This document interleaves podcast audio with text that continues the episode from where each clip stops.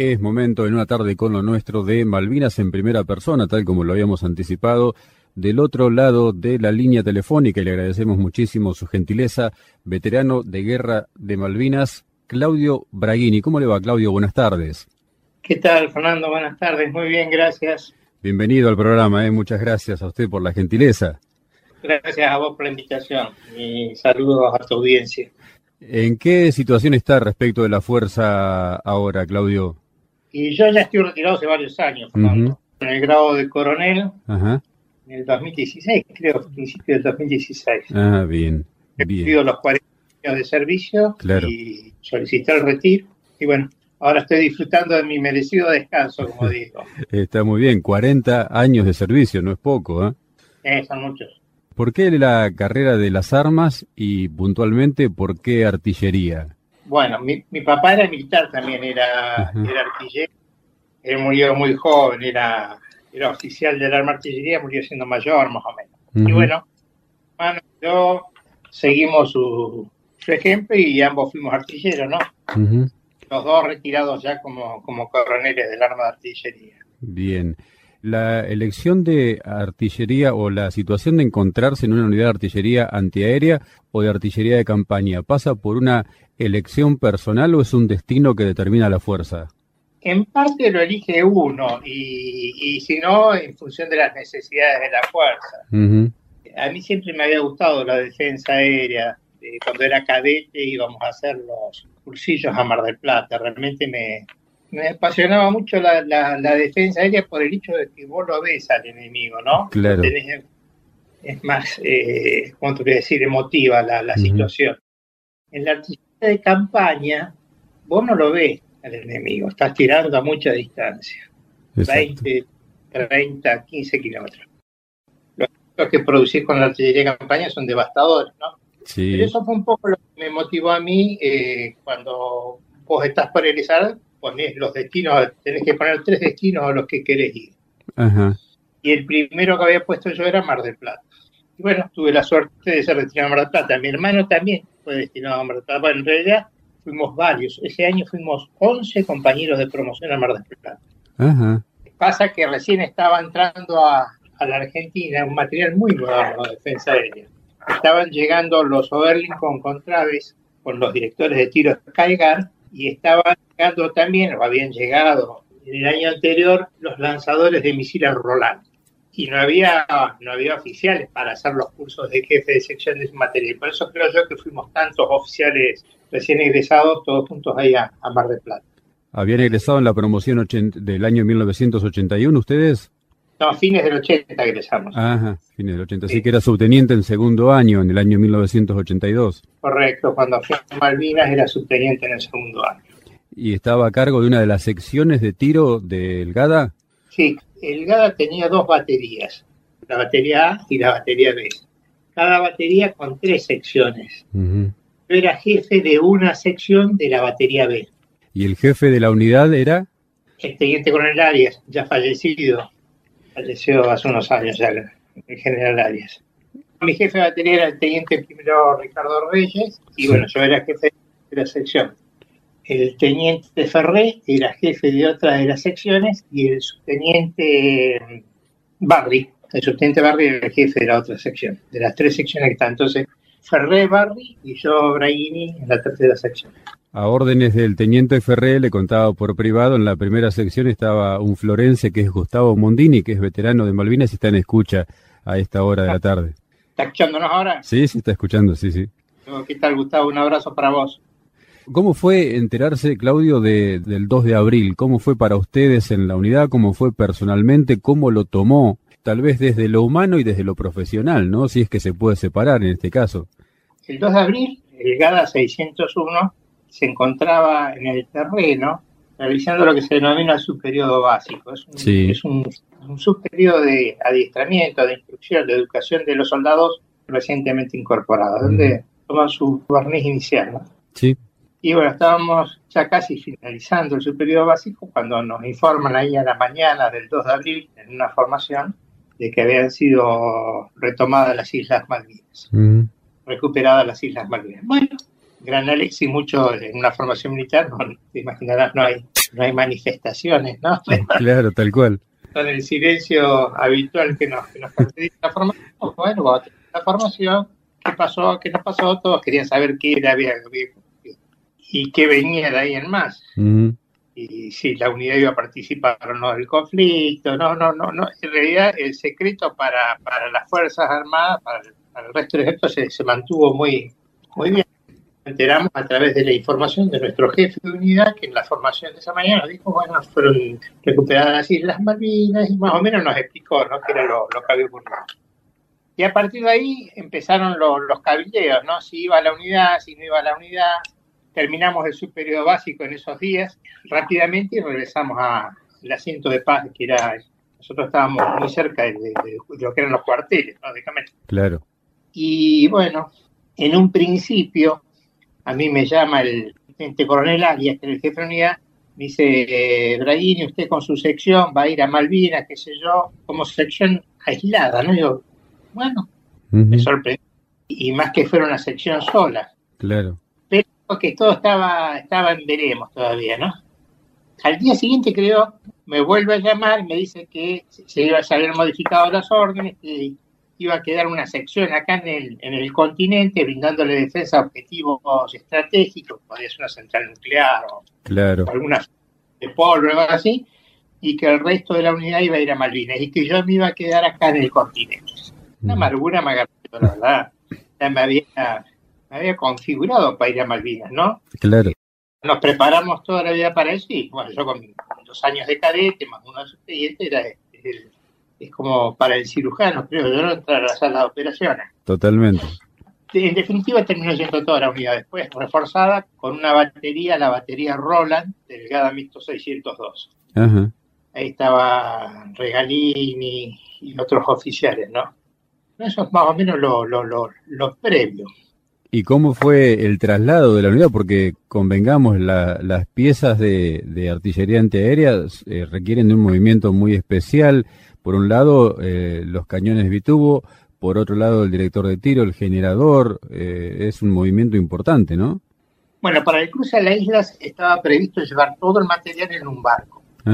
Y el personal se iba a desplazar en avión, en aviones acondicionados, hasta la misma isla, ¿no? Pero hubo un percance, el buque tuvo una... No encalló, sino que pegó, chocó cuando se estaba aproximando al puerto contra uno de los paradores del puerto, hizo una, una vía de agua muy grande en uno de uh. laterales. Se trató de reparar, qué sé yo, pero el, capitán y los oficiales, un buque civil era, ¿no? De la Marina Mercante, creo.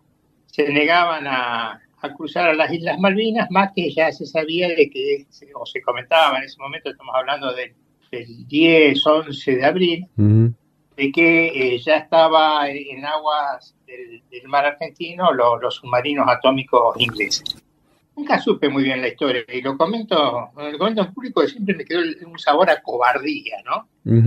de, ese hecho. Pero no, no, no tengo los elementos de juicio totales para saber si fue así o no fue así. Claro. La historia en algún momento, si Dios quiere, lo, lo juzgará. Si la avería era tan importante que no podía cruzar el buque o no sé, bueno, como consecuencia hubo que someter a la, a la Fuerza Aérea con sus Hércules a un esfuerzo abismal para poder transportar todo el material que estaba cargado en un buque vía aérea hasta la isla. Cada vuelo podía llevar un, cañón y un director de tiro nada más. Claro. Y después había que llevar la munición, todo. Realmente fueron infinidad de viajes, no sé cuántos vuelos de Hércules para poder cruzar el material a la isla ha podido haber hecho en un solo viaje de un, buque. ¿no? Sí, sí, seguramente. Bueno, esa fue la situación del cruce del material y el personal.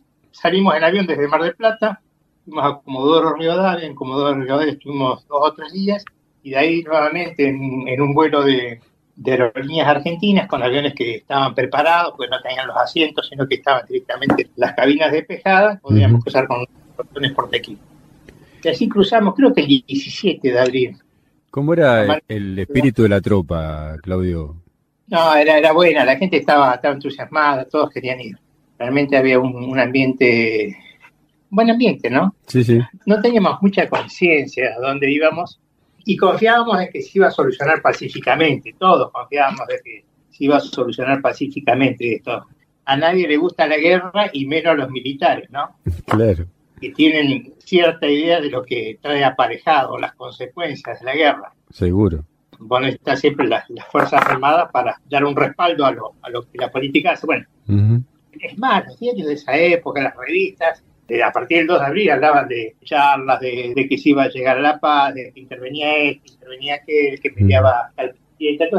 Todos teníamos esperanza, y es más, estando en las islas también, seguíamos información, estábamos convencidos de que se iba a llegar a una solución pacífica hasta el, hundimiento del general Belgrano en, el mar argentino, ¿no? Así es. Aparte, ya dejamos de hablar de y nos pusimos el, casco para combatir, para entrar en combate. Sabíamos de que no, no había vuelta atrás. Claro. El hundimiento del primero de mayo, ya habíamos entrado en combate directamente. Sin dudas. Eh, una vez en el archipiélago, ¿qué posiciones tuvieron que ocupar ustedes? ¿Cuál fue la actividad que desarrollaron?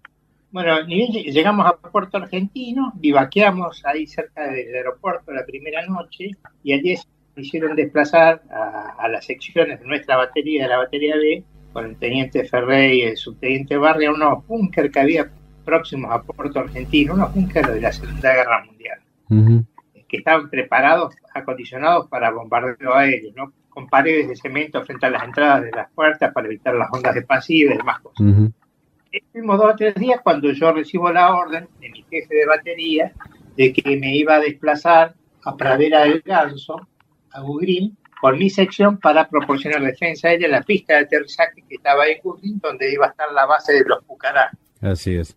Y bueno, yo no recuerdo qué día, el 23, 24, creo, salimos con, en un helicóptero, un Puma, un Super Puma, llegamos a Darwin, son 80 kilómetros, no es mucha la distancia, mm. pero se hacía vuelo táctico, pegado al suelo, llegamos a, Darwin y ahí tomamos contacto con el vicecomodoro Pedroso, que era el jefe de la base aérea militar Cóndor, habían bautizado a la, a la guarnición militar que había ahí en, Pradera del Ganso y Darwin. Así es. Con el vicecomodoro Pedroso vimos, ellos tenían una defensa aérea eh, constituida por un radar ELTA, y seis cañones de 20 milímetros bitubo, creo que eran Super Fredeumar o Rey Metal, no estoy seguro. Eran cañones tiempo claro, es decir, no tiran con un radar, sino que tiran en forma individual. Hay un operador que apunta con una mira y hace tiro en función a, los cálculos y predicciones que hace él de dónde va a estar el punto futuro de impacto respecto al desplazamiento de la aeronave. Estimación personal sería. Claro, es como apuntarle algo al movimiento, ¿no? Sí, sí, sí. Si bien tiene ciertos mecanismos en, los mismos aparatos de puntería para hacer una predicción, de colocar la velocidad del avión, aproximado, el rumbo y demás, para que la mira se mueva y vos puedas apuntar a la, estés apuntando al avión y en realidad estás apuntando a otro lugar. Tal cual. Que es más adelante de donde va, de donde está el avión, para que se cruce la trayectoria del proyectil con la trayectoria del avión. Así es. Bueno, eso se hace en forma personal, el apuntador. En el material que tenía yo, que es todo tiempo, todo eso lo hace una computadora que recibe la información a través de los radares, el radar de vigilancia y el radar de tiro, y, y, se los pasa a una computadora que hace el cálculo matemático de dónde está el punto futuro de impacto cada 40 milisegundos, el tiempo que tardan en hacer cada, cada nueva precisión. Es decir, que es muy preciso es muy difícil escapar a una ráfaga de estos cañones. Claro. Así hicimos reconocimiento y como ya estaban emplazados los cañones de 20, a mí me quedaba un solo lugar más o menos apropiado como para emplazar el material, que era en la punta de, donde terminaba la pista de aterrizaje, ¿no? lo más alejado de lo que era la cabecera de pista, donde estaba el puesto comando de Fuerza Aérea y demás cosas. En la otra punta de la pista de aterrizaje, que no era una cosa muy grande, no era una pista de aterrizaje de tierra, de pasto. Claro. Esa noche dormimos ahí, en, en Pradera del Ganso. Y ahí esa noche dormimos en, una casita que estaba cerca de, una escuela, era la casa del director de la escuela ahí de Pradera del Ganso. Una escuela muy grande, de dos pisos, muy, mm. muy grande. Y ahí estaba el jefe de la compañía C del Regimiento de Infantería 25, el teniente primero Esteban. Sí. Y estaban con él el teniente Esteves, subteniente Gómez Centurión y el subteniente Reyes y Vázquez. Sí. Eran los oficiales de, esa compañía del Regimiento de Infantería 25. Me acuerdo esa noche fue la, última vez que lo vi yo al teniente Esteve. Después no lo ver nunca más en la campaña, que falleció en combate, ¿no? Sí, sí. ellos se desplegaban de noche, ellos daban, hacían de noche un, despliegue para dar una seguridad ante posibles ataques comando y todo. El regimiento de ellos estaba muy, muy imbuido de lo que era el tema de las operaciones comando y todos habían recibido un cursillo de comando. Ajá. Gómez Centurión no era comando, creo, pero todos habían hecho un cursillo. Gómez Centurión Reyes, jefe de ese regimiento, que era el teniente coronel Sainz en el dinero, un comando, ¿no? Claro. Y los comandos tienen una, una, forma muy particular de trabajar, de operar. Realmente son, son muy profesionales en lo que hacen. Los infantes, ¿no? Sobre todo que es para quien más se, se, aproxima el ser comando, ¿no? Ahí recuerdo esa noche estaba casualmente, terminamos de comer y llega, no me acuerdo si era Reyes, que estaba de, guardia, y el teniente Esteban se va a cubrir el puesto de, de su turno esa noche y salió con su fusil, y me acuerdo llevaba una bolsa de rancho, una cosa que me llamó la atención, ¿no? que nunca había visto muy de llena de cargadores ya armados con munición, no de FAL. Porque vos podés llevar en el uniforme, más o menos llevas cinco cargadores, llevas dos en cada portamunicionero, son cuatro y uno colocado son cinco cargadores. Bueno, él llevaba diez cargadores más en una bolsa de rancho armada mm. Y llevaba PAG y PDF, todo en, sus chalecos, ¿no? Sí, sí. Muy, muy preparado para combatir. Esa fue la última vez que lo vi. Bueno, volvamos a lo de la artillería. Volvemos a Puerto Argentino al día siguiente en helicóptero también. Y creo que el, 26 empiezo a hacer el, movimiento del material mío con un helicóptero de la Fuerza Aérea, un chiruto de la Fuerza Aérea, que venía, bajaba una eslinga y con el mecánico enganchábamos un cañón, un grupo electrógeno y el director de tiro y así volando, colgando debajo del helicóptero, llevábamos el material hasta, hasta Darwin Praderas de Ganso bueno, como hecho anecdótico, el, director de tiro, que era uno de los, fue lo último que llevamos, llevamos primero los cañones, se iba enroscando las eslingas, tres eslingas que los tenían ahorrado y subía y bajaba el director de tiro, ¿no? Y el mecánico que va acostado en la panza del Chinook con un control automático para lanzar la carga en caso de que ponga en peligro el helicóptero por balanceo o por lo que sea, me dice, señor, dice, vamos a tener que bajar porque esto en cualquier momento se corta la correa. Y le avisa al piloto del Chinook aterrizamos, desenganchamos al director de tiro y aterriza a un costado del director de tiro, el chino, y tenía que quedar ahí, digamos, porque no había, no tenían otras eslingas. Así que había que ir a buscar eslingas y ya era casi noche y dice, mire, lo vamos a buscar mañana temprano. Y lo dejo al cabo primero Ferreira y yo me voy con el resto del personal que tenían en Playa del Ganso para continuar con las actividades de integración de la sección, ¿no? Para ponerla en condiciones de combate. Claro. Bueno, al día siguiente, mucha lluvia, neblina, fue imposible salir a buscar el director de tiro. A la tarde recién, creo que despegamos. Y llegamos allá, bueno, estaba Ferreira, que había pasado toda la noche levantado, no, fue imposible dormir, solo en el medio del campo. Mm. Así que habíamos llegado a Lingas Nueva, que habían sacado de otro, de otro helicóptero y logramos llevar el director de tiro a, a Predel el Ganso. Cuando llegamos, lo bajamos en el lugar donde estaba previsto que quedara instalado y ahí empezamos las tareas de integración a la tarde del 30 de abril me llegan en un helicóptero dos mecánicos, Tarditi y, Fernández, dos mecánicos de, cañones y del director de tiro, y a mí me faltaba todavía terminar de hacer algunos ajustes en el material y hacer lo que se denomina un tiro al punto ficticio para ver si está todo correctamente alineado. Sí. Así que lo dejamos para el día siguiente, ya era muy tarde, estábamos cansados, muertos, veníamos de una semana realmente de mucho movimiento, mucho, mucho esfuerzo físico para mover material. Cada cajón de material pesa un montón, cada cajón de, munición pesa un montón, el combustible, porque teníamos que llevar todo, ¿no? Llevábamos combustible, bueno, como para esperar los primeros días. Eh, quedaba gente del regimiento 12 que se estaba desplegando en proximidad del material y siempre quedaba alguien de guardia también de la sección ahí. Nos vamos a dormir y a la noche la madrugada del primero de mayo, dos de la madrugada aproximadamente, un oficial de Fuerza Aérea me viene a buscar, me dice, dice, hay que mandar a buscar el, dice, Braguini, y lo, lo manda a llamar el vicecomodoro Pedroso. Dos de la mañana, ¿qué pasa? Me pongo los borseguis y salgo para el puesto de del vicecomodoro Pedroso. Cuando llego allá, estaban llegando otros oficiales de, Fuerza Aérea. Esa, esa tarde habían llegado los Pucará del continente, estaban también los pilotos de Pucará y estaban los pilotos de Pucará. Y bueno, ahí nos dice el vicecomodoro Pedroso que le había llegado de Puerto Argentino información de que muy probablemente se produjera un ataque aéreo en las próximas horas. Él no sabía de dónde se había sacado esa información, pero evidentemente alguien alertó a la Argentina de que eh, se iba a producir un ataque aéreo.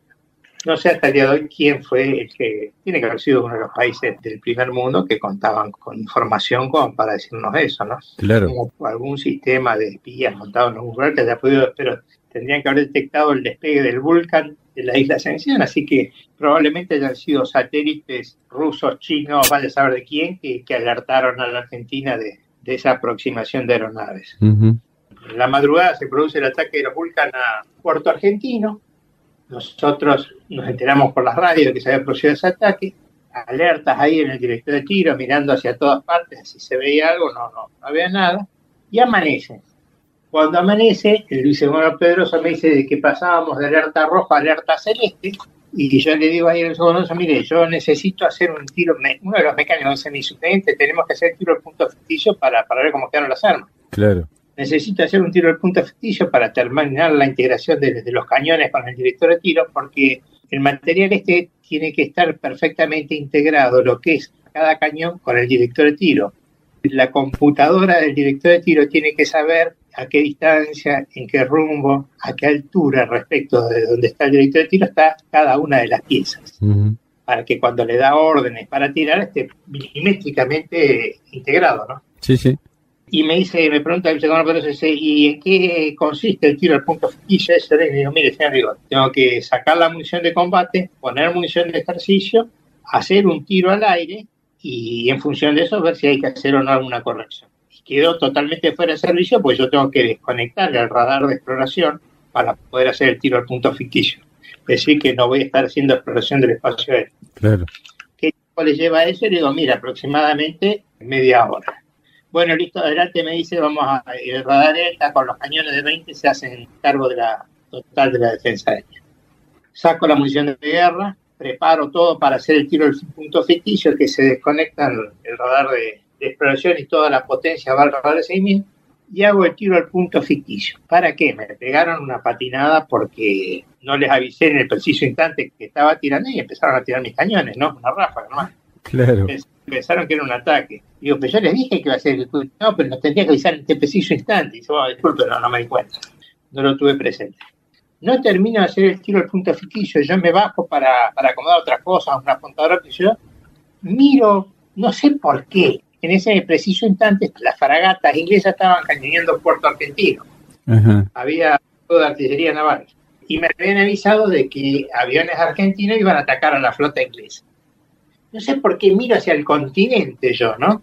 En una entrada de, de mar, no sé si te ubicás ahí la zona de Darwin. Sí, sí, claro. Son dos lenguas de, de mar que entran y van a una pequeña lengua de tierra, muy pequeña, que estábamos nosotros miro hacia el noroeste, sería viéndose el continente, y veo un puntito chiquitito, ¿no? Y dije, acostumbrados ya al Mar de Plata, hacíamos ejercicio, ¿no? digo, mira, porque venía pegado al mar, venía 20, 30 metros sobre el agua. Y dije, un mirage. Y después veo dos puntos más que eran dos aviones más, ¿no? Y Sí. los veo aproximarse y se levantan. Estos son segundos, ¿no? Porque los habré visto con, con la vista que tiene uno a kilómetro y medio, dos kilómetros, como mucho. Son seis segundos de vuelo de un avión. Claro. Los sigo mirando, y los aviones se levantan cuando pues, se topan con nosotros, se levantan, llegan a tierra, y del que pasa más cerca mío, lo sigo mirando, cuando pasa por arriba de la pista, veo que se produce una pequeña explosión, ¿no? Una neblina detrás del avión, y bueno, puso post-combustión, digo yo. Cuando el avión pone, veíamos nosotros, veían post-combustión para tomar más velocidad, yo hacía como una pequeña nube detrás del avión, y de golpe empiezo a sentir las explosiones de, de la bomba, lo que, lo que yo veía una neblina detrás del avión, eran las pequeñas bombas ramillete que se iban desplegando en el aire. Es como un paraguas que se va abriendo en el aire y va, después empiezan acá, ¿no? Ujú. Y es como si fueran tiros de ametralladoras o de cañones antiaéreos, ¿no? No es una sola explosión, sino que son cientos de explosiones. Como una ráfaga. Como si fuera una ráfaga de un cañón, sí, son, así, explosiones muy seguidas. Y veo que toman de, casi de lleno uno de los aviones que estaba en la cabecera de pista, que era el del teniente Cookie, y salto de inmediato al director de tiro, paso en el selector de mando de, de radar para que empiece a trabajar en modo automático, y cuando agarramos el primer handle ya estaba a 6 kilómetros, no, imposible tirarlo porque hasta las 4 te da permiso el director de tiro. Es decir, 6 kilómetros los hacen en 15 segundos, 18 Ujú. segundos. Y eso fue el primero de mayo. nos agarraron en total sorpresa, confiados de que estando en alerta celeste íbamos a tener una alerta temprana desde Puerto Argentino, pero evidentemente los radares de Puerto Argentino no llegaron a ver a los aviones que venían incluso de un lugar totalmente inesperado, como si vinieran de San Carlos. Claro. La sensación que tenés ahí es de, de derrota total, la amargura, te entra un pánico, tenés que hacer esfuerzo para controlarle, bueno, me subí el directo de tiro y, esperábamos ahí otro posible ataque que no se produjo ese día. Y ahí le digo al segundo pero a mí le digo, estos aviones pasaron por arriba mío, conocen perfectamente mi posición. Para la Fuerza Aérea Enemiga, el primer objetivo que hay normalmente es la defensa aérea. Claro. Una vez que ponen, y la defensa aérea está en aquellos objetivos que, que merecen ser defendidos. Entonces lo primero que buscan es destruir la defensa aérea, que se defiende objetivos. Y una vez destruida la defensa aérea, después sí, pueden darse la panzada con lo que les queda abajo. Pero mientras esté funcionando la defensa aérea, eso les resulta poco probable hacerlo. En aquella época, hoy con los materiales que hay, sí, ni hablar. Cambió, todo. Sí, no, ha cambiado totalmente la guerra. Bueno, y me dice, ¿y tienes pensado dónde cambiar de posición? digo, sí, yo ya más o menos he visto un lugar yo tenía idea de irme a las colinas que daban hacia Darwin. En ese sector iba a poner el material que estaba dentro del alcance de los cuatro kilómetros para darle una sombrilla de defensa aérea a la pista de aterrizaje también. Y cuando me hizo ir al puesto de comando para que le mostrara, me dice, no, no, Braini, yo necesito que ustedes se pongan próximo a la otra entrada de mar que venía del sector de Puerto Argentino, ¿no? Con los cañones con posibilidad de hacer tiro costero, de defensa costera. Ajá. Contra el lanchón que pretendiera desembarcar, o cosa así. Hasta los 6, 7 kilómetros un proyectil de esto llega, ¿no? Bueno, busco el lugar, no era para nada apropiado para brindar defensa aérea, porque estaba más allá del pequeño poblado de Pradera del Ganso, en un pedacito de tierra muy pequeño, apenas se podía desplegar los 300 metros entre cañón y cañón. Claro. Cuando la distancia ideal para hacer una defensa aérea fuerte es de aproximadamente 1000 metros entre cañón y cañón. 500 metros del director de tiro a cada, a cada cañón. Esa es más o menos la distancia ideal. Yo acá no tenía más de 150 metros a cada cañón, y en algunos casos menos todavía. Bueno, esa noche del primero de mayo, con un tractor que, era de los Kelper, que lo manejé yo porque nadie sabía manejarlo. Mis soldados eran muy jóvenes, 18, 18 años. Yo tenía cierta experiencia, en algún momento había manejado tractores. Soy de Entre Ríos y tengo familiares allá que, en algún momento me dejaron manejar el tractor, ¿no? Y bueno, movimos los dos cañones, el director de tiro, los grupos electrógenos y parte de la munición esa noche con, con el cañón. Que gracias a Dios tenía una pequeña plataforma atrás que se manejaba con un sistema hidráulico del tractor y permitía ahí, metiendo este sistema, poner gran cantidad de cajones de munición para mover. Si no, sido una cosa de loco mover toda la munición, no sé cómo hubiéramos hecho. Así que esa noche del primero de mayo nos desplazamos y el 2 de mayo, cuando sale el sol, ya estábamos en condiciones de brindar defensa aérea, integrada la sección, todo perfectamente, también sin el tiro al punto ficticio. Dije, no, ya esta vez no hago tiro al punto ficticio, nos quedaremos así, aunque lo podría haber hecho de noche, ¿no? pero bueno, no estaba dentro de, mi, de mis actividades programadas. Está bien. Lo del primero de mayo fue un desastre, hubo muchos muertos, heridos, material afectado. Mm. Yo dije, no puedo confiar pero no porque no trabajaran bien los, radares de Puerto Argentino, sino porque no, no estaban en condiciones de ver los vuelos que vienen muy, muy, muy bajos. Claro. Por las mismas características de las islas, ¿no? que tienen cerros y pequeños montes de, de 200 metros de altura, 250 metros de altura. Mm. Cualquier avión que vuele detrás de esos cerros no lo ves por, más radar que tengas. Y era lo que pasaba con los, con los vuelos de los carros, ¿no? Claro. Así estamos esperando, esperando que viniera el futuro ataque aéreo y estando al tanto de lo que pasaba en Puerto Argentino, el 2 de mayo, el 3 de mayo y el 4 de mayo, cerca del mediodía, Ferreira, que era el operador, el cabo primero Ferreira, que era mi operador de pantalla de PPI, pantalla de presentación de imágenes en el plano, es la, bola negra esa con, el eje blanco que va girando y que aparecen los puntitos blancos, bueno, esa es la, la PPI. Sí, sí. Para quien no, ha visto nunca una. Y me dice, ahí vienen mis subtenientes me corro un poquito de mi puesto y veo, los, veo tres blancos bien nítidos, como unos 12, 13 kilómetros los veo. Venían desde el sector totalmente opuesto. Antes habían venido por el noroeste, ahora venían por el sureste. Ya con Ferreira teníamos perfectamente programado, los aviones sabíamos no los podíamos adquirir hasta los 5 kilómetros porque cuando estábamos en, la Argentina previo a salir nos habían dicho que los misiles antirradares, la generación de misiles antirradares que tenían los ingleses, usaban la señal del radar de seguimiento para poder llegar al blanco, para poder llegar al radar. Entonces había que tratar de hacer la adquisición lo más tarde posible antes de tirar para evitar que tuvieran ellos tiempo suficiente de tirarnos a nosotros. Claro. Es decir, ellos sabían de que los teníamos, que los estábamos vigilando porque el radar de exploración da 60 vueltas por minuto. Sí. Es decir, de que ellos, el alerta radar se les encendería cada segundo más o menos, pero no tenían información permanente. Hoy por hoy eso le basta y le sobra para tirar un misil, ¿no? Sí, sí. Pero la información que teníamos nosotros, que no sé tampoco si era tan así, era de que necesitaban de que eh, estuvieran adquiridos, porque cuando vos lo adquirís, la señal de radar es permanente sobre el objetivo. Es como si tuvieras una soga con la que atás el avión, ¿no? Desde el director de tiro, una soga al avión y lo llevas permanentemente atado. Sí, sí, sí, se entiende. La señal para lanzarte el misil eh, guiándose a través de esa señal. Claro que teníamos nosotros, pues no los adquiríamos hasta que estaban a los 5 kilómetros. Sí. De los 5 a los 4 en que el director te daba permiso de tiro, pasaban 3 segundos más aproximadamente. Claro. Desde que vos le dabas al director la orden de tirar hasta que, teóricamente, siempre y cuando el director de tiro te daba permiso de tirar, tenías 3 segundos más o menos. Mm. Nosotros teníamos coordinado que se adquiría el objetivo más peligroso para la defensa aérea, adquiere al guía Ferreira y yo veo que aparece en la pantalla del monitor del director de tiro, que es una pantalla de TV blanco y negra muy chiquita, de unos 10, 15 centímetros lado por lado, un Harrier pegado al mar, muy, muy bajo. Se lo veía clarito porque de frente es, perfectamente reconocible el Harrier. Miro la, el botón de disparo, se enciende la luz roja del, del pulsador de disparo y dispara una ráfaga. Presiona el botón, sale una ráfaga miro por la cámara, la todo esto que yo te cuento así es segundos, fracciones de segundos. Sí, sí, ni hablar. Veo que los proyectiles pegan debajo y al costado del avión y que el avión se levanta tratando de hacer maniobras vacías, me da permiso de fuego el director de tiro y tiro nuevamente. Y esta segunda raja lo agarra de lleno, sobre todo en el plano izquierdo al carro.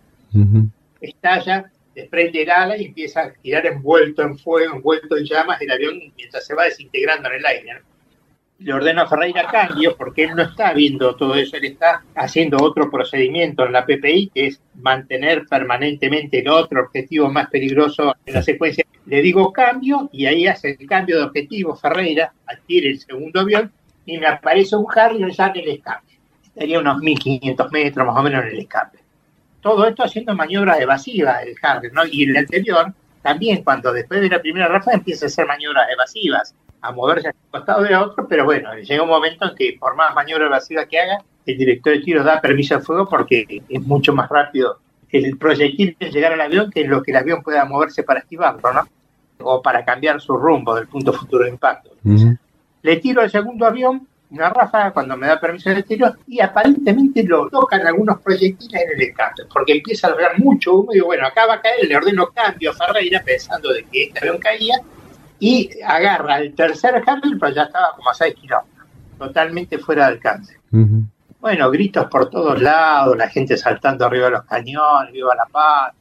Yo tenía una radio, un handy y un intercomunicador y los gritos desde, el puesto de comando y estaba diciendo viva la patria, muy bien Braguini, qué sé yo, felicitaciones, una alegría total, ¿no? Bueno, el 4 de mayo ese nos, nos devolvió el espíritu que habíamos perdido el primero, un poco el primero de mayo con, la sorpresa que tuvimos. Seguramente. Y bueno, el Harley cayó ahí muy próximo a la pista de aterrizaje. El piloto no pudo eyectarse, aunque van a escuchar por ahí algunos comentarios, gente que dice que se eyectó, que vieron el paracaídas. Todo eso es falso. El avión cuando pega lo lanza al piloto con su asiento, aferrado a su asiento, y el paracaídas se, extiende y queda enredado en un seto, que era muy común en los setos, ahí como en Inglaterra, un seto bajito. El primero que llega el piloto muerto es un suboficial infante, que hace algunos comentarios de, cómo estaba el, piloto muerto en su asiento, ¿no? aferrado a su asiento. Al día siguiente, un oficial de Fuerza Aérea, el alférez Fabre, le va a mostrar ahí en el asiento de Italia y dice, mira, y esta es la manija de eyección, y cuando acciona la manija, esto es lo que da la pauta final de que el piloto no se eyectó, cuando acciona para mostrar cómo se había lanzado el piloto, se dispararon los cartuchos de eyección, ¿no? Y saltó el asiento sale con un disparo de cañón, ¿no? Sí, sí, sí. Es decir, que eh, el piloto no se había eyectado. Exacto. Y otras cosas también que, que, se han dicho por ahí. Yo te cuento esto para que se sepa la realidad, ¿no? Dicen que por ahí recibió disparos de armas portátiles. Y eso es casi imposible porque el piloto venía sobre el mar. Y cuando el avión empieza a caer estaba a unos 2.000 metros de, del director de tiro y a unos 3.000, 3.500 metros del hombre con armas portátiles más próximo al avión. Claro, es imposible. Es imposible, no, no, no, no ni con una Mac ese alcance. Claro. Entonces decían algunos que el chaleco tenía perforaciones de armas portátiles. No, la, la, las perforaciones que tenía el chaleco de, del piloto, que era el teniente Nicolás Taylor, eran perforaciones de, de los mismos proyectiles antiaéreos que son alto fragmentarios, es decir, el proyectil del cañón antiaéreo es explosivo incendiario y se fragmenta en, miles de pedazos pequeños para dar más posibilidades de derribo al, a tocar a un sistema hidráulico, a un sistema electrónico que produzca avería en el avión, ¿no? Claro, claro. Así que muy probablemente algunos de los proyectiles que explotó en la nariz del avión, los fragmentos se hayan incrustado en el cuerpo del de piloto. Seguramente. Que este es el único avión que cae en tierra aparte. Uh -huh.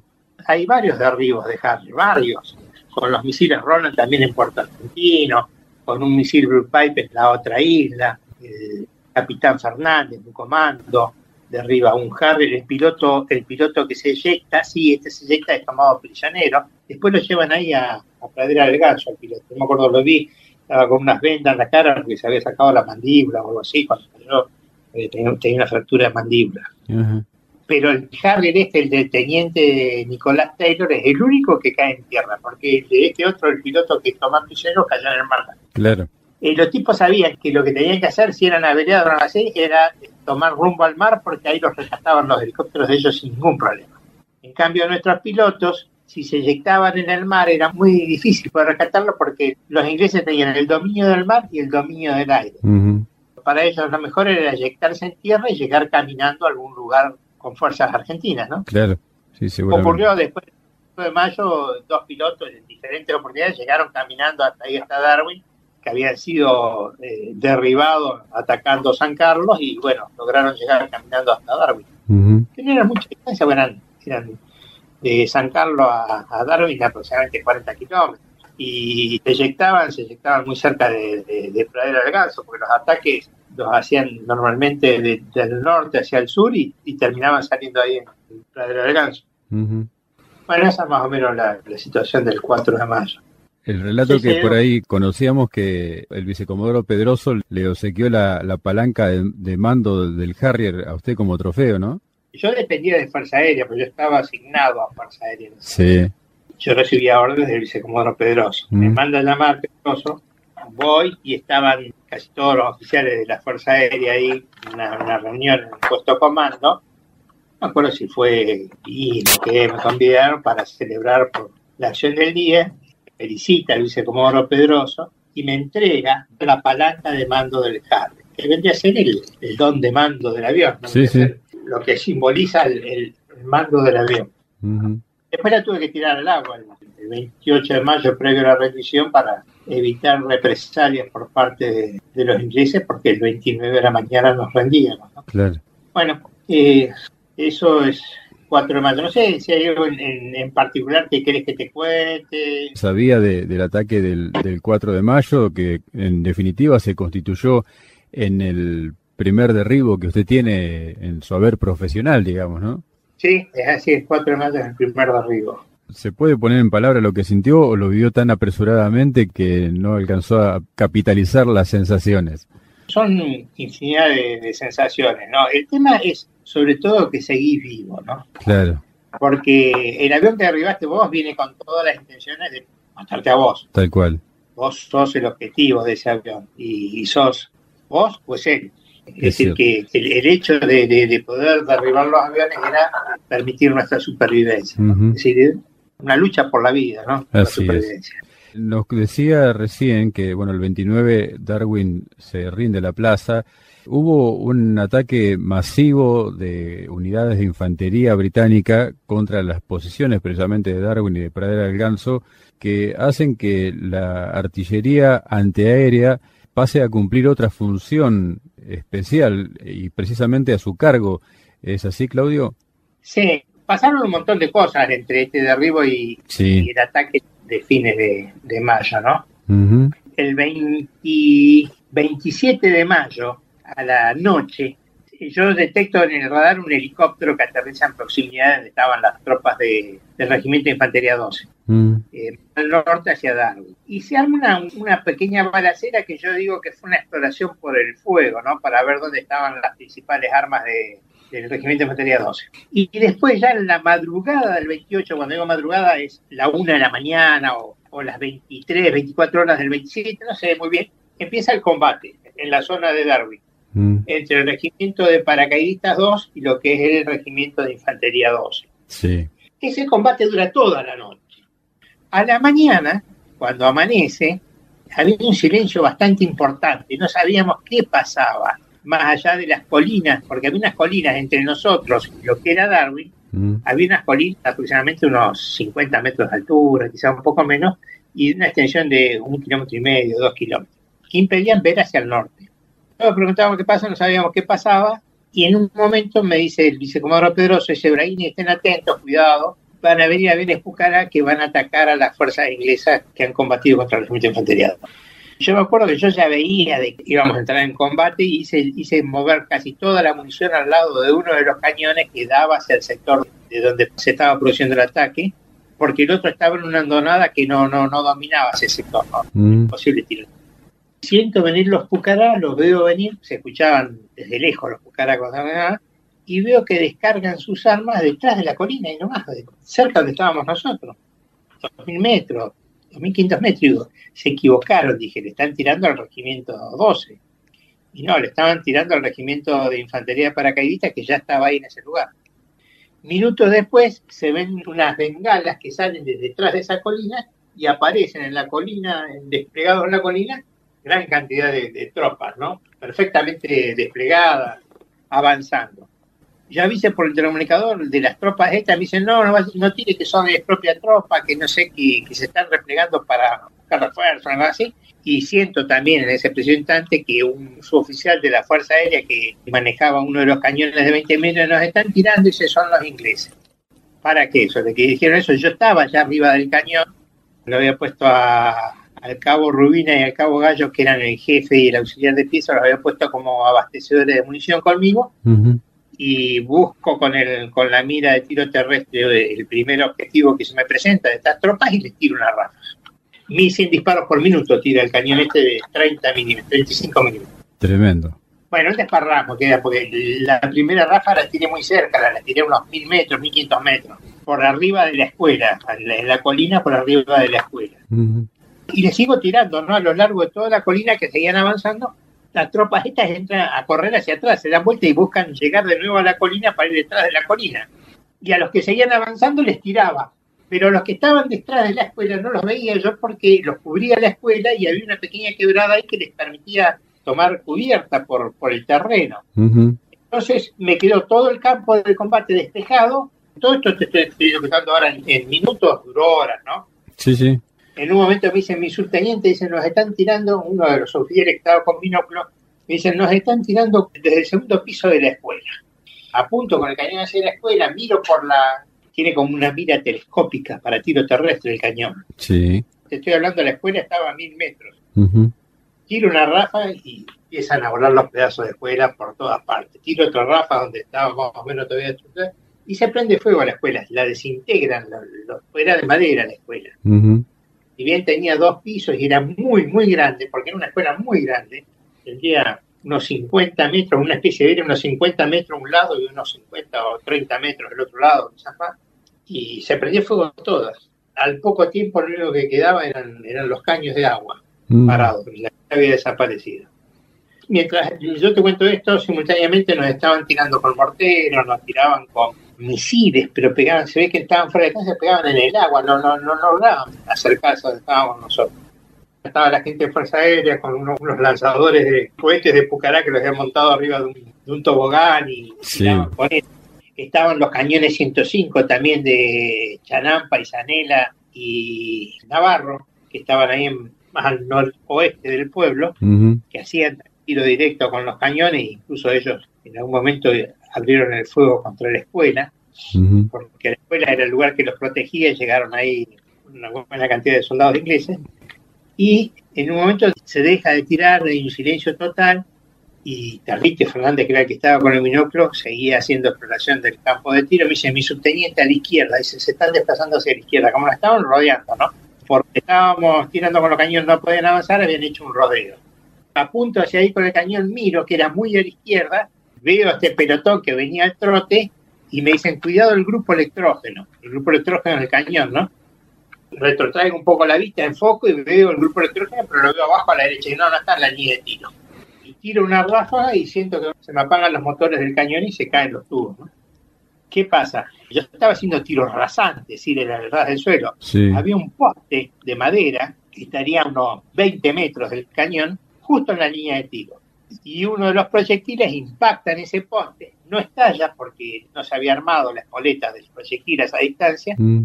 y se fragmenta el proyectil y parte de esos fragmentos se incrustan en el grupo electrónico rompiendo la electrónica y dejándome sin energía. Claro.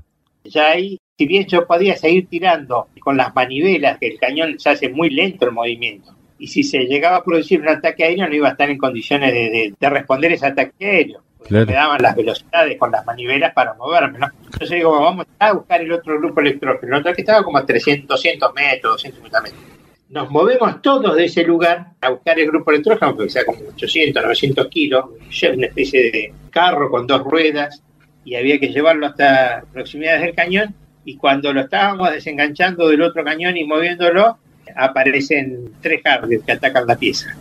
Uno de esos Harriers descarga una bomba a racimo sobre el cañón este con el que estábamos tirando en la costa, que no había nadie ya. Sí. Pero la bomba pega corta, pega en el mar mitad de la bomba acá en el mar y la otra mitad de la bomba viene en la costa ahí, no llega a afectar al cañón.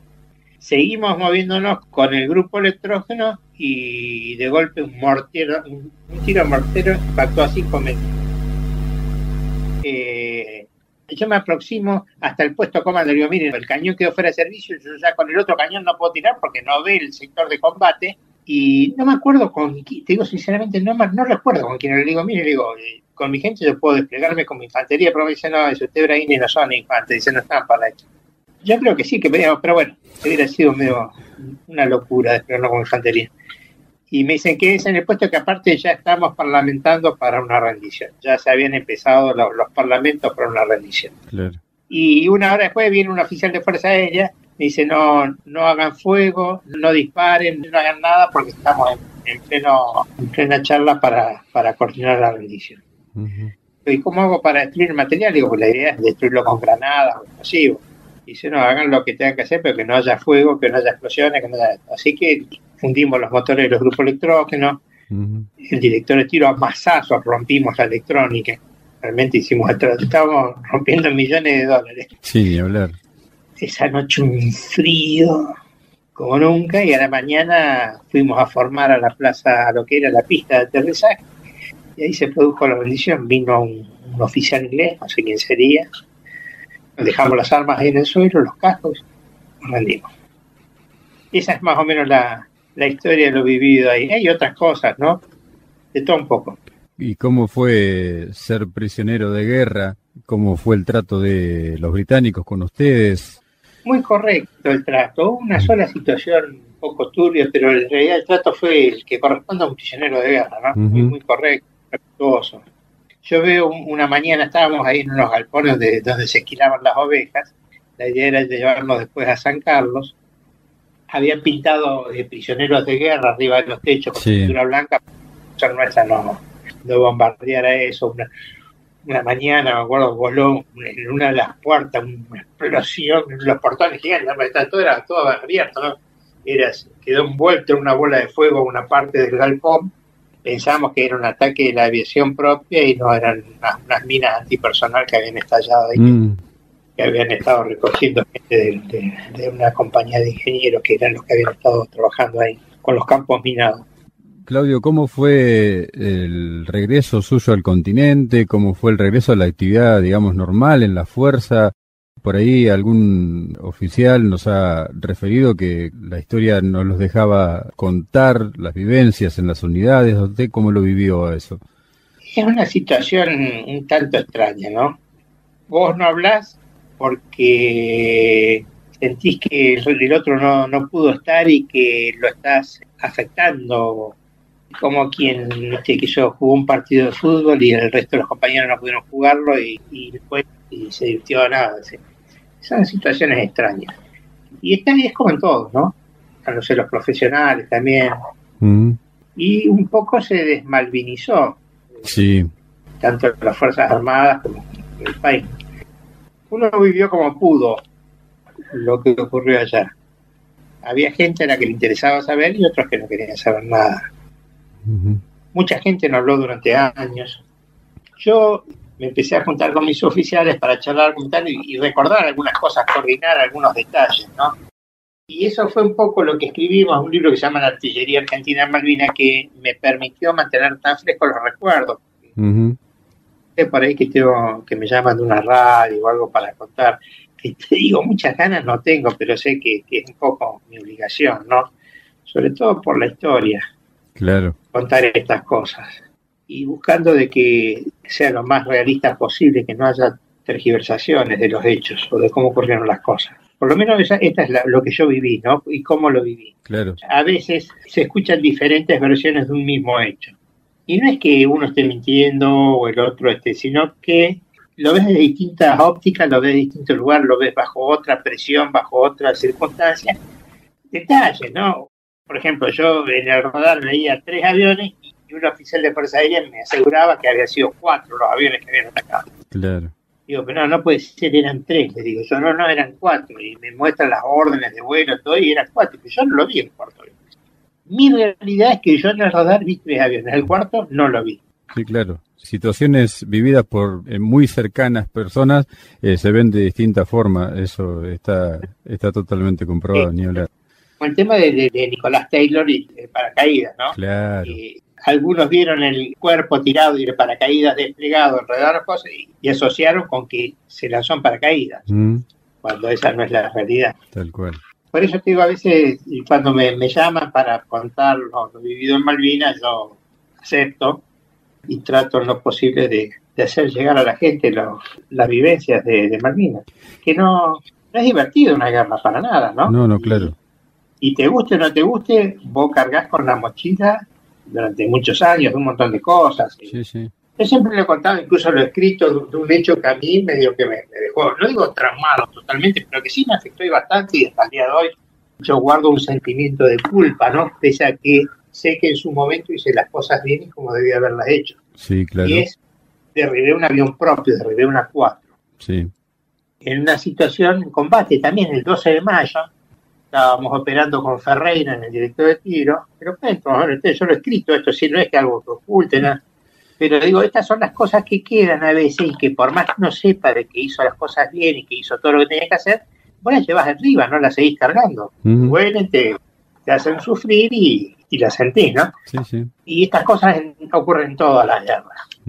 Esta situación te la cuento. Sí, por favor. Cerca del mediodía también, sabían de que los aviones propios iban a atacar a los buques que bombardeaban Puerto Argentino, que eso era casi permanente. Desde el primero de mayo, el bombardeo a Puerto Argentino era casi permanente, y los ataques de nuestros aviones, esos buques también. Después teníamos otras situaciones, ¿no? Después del 4 de mayo, los Harrier nos animaron a atacar de vuelta directamente los lugares de defensa aérea, sino que se aproximaban y en el sector de Puerto Argentino hacían un lanzamiento como con catapulta de las bombas. Se levantaban estaban las bombas, pero caían en cualquier lado las bombas, sin precisión. Y a nosotros se nos aproximaban y después se escapaban o hacían patrullas aéreas. Y vos veías que venían dos Harrier o tres Harrier a más de 5.000, 6.000 metros de altura y no podías tirarle. La computadora del director de tiro no, te daba permiso de fuego porque sabía que no, no estaban en alcance. Claro. O se aproximaban en vuelo rasante y cuando estaban por llegar al objetivo, a los 5 o 6 kilómetros, hacían una maniobra así y se iban. Bueno, 12 de mayo, mediodía, el cabo Privado Ferreira dice, mi subteniente, me siento muy mal, necesito ya irme al baño. Teníamos con problemas estomacales todo, ¿no? El agua que tomábamos, que no estaba bien purificada y demás cosas. Y bueno, vaya, digo, y yo sale él, el director de tiro, yo por el intercomunicador lo llamo, no sé si a Ferreira o a Tarriti, que vengan a ayudarme en el director de tiro, y, y cuando no termina de bajarse Ferreira, me pongo ya en el lugar de él, que es la PPI, y veo aparecer un, un eco en, la pantalla del radar, ¿no? Y aparece no, muy cerca, unos 14 kilómetros. Doy la alerta por el intercomunicador del puesto comando, ataque aéreo, que yo, suena la sirena, la gente empresaria tenía una sirena a batería que hacía sonar como yo les decía ataque aéreo.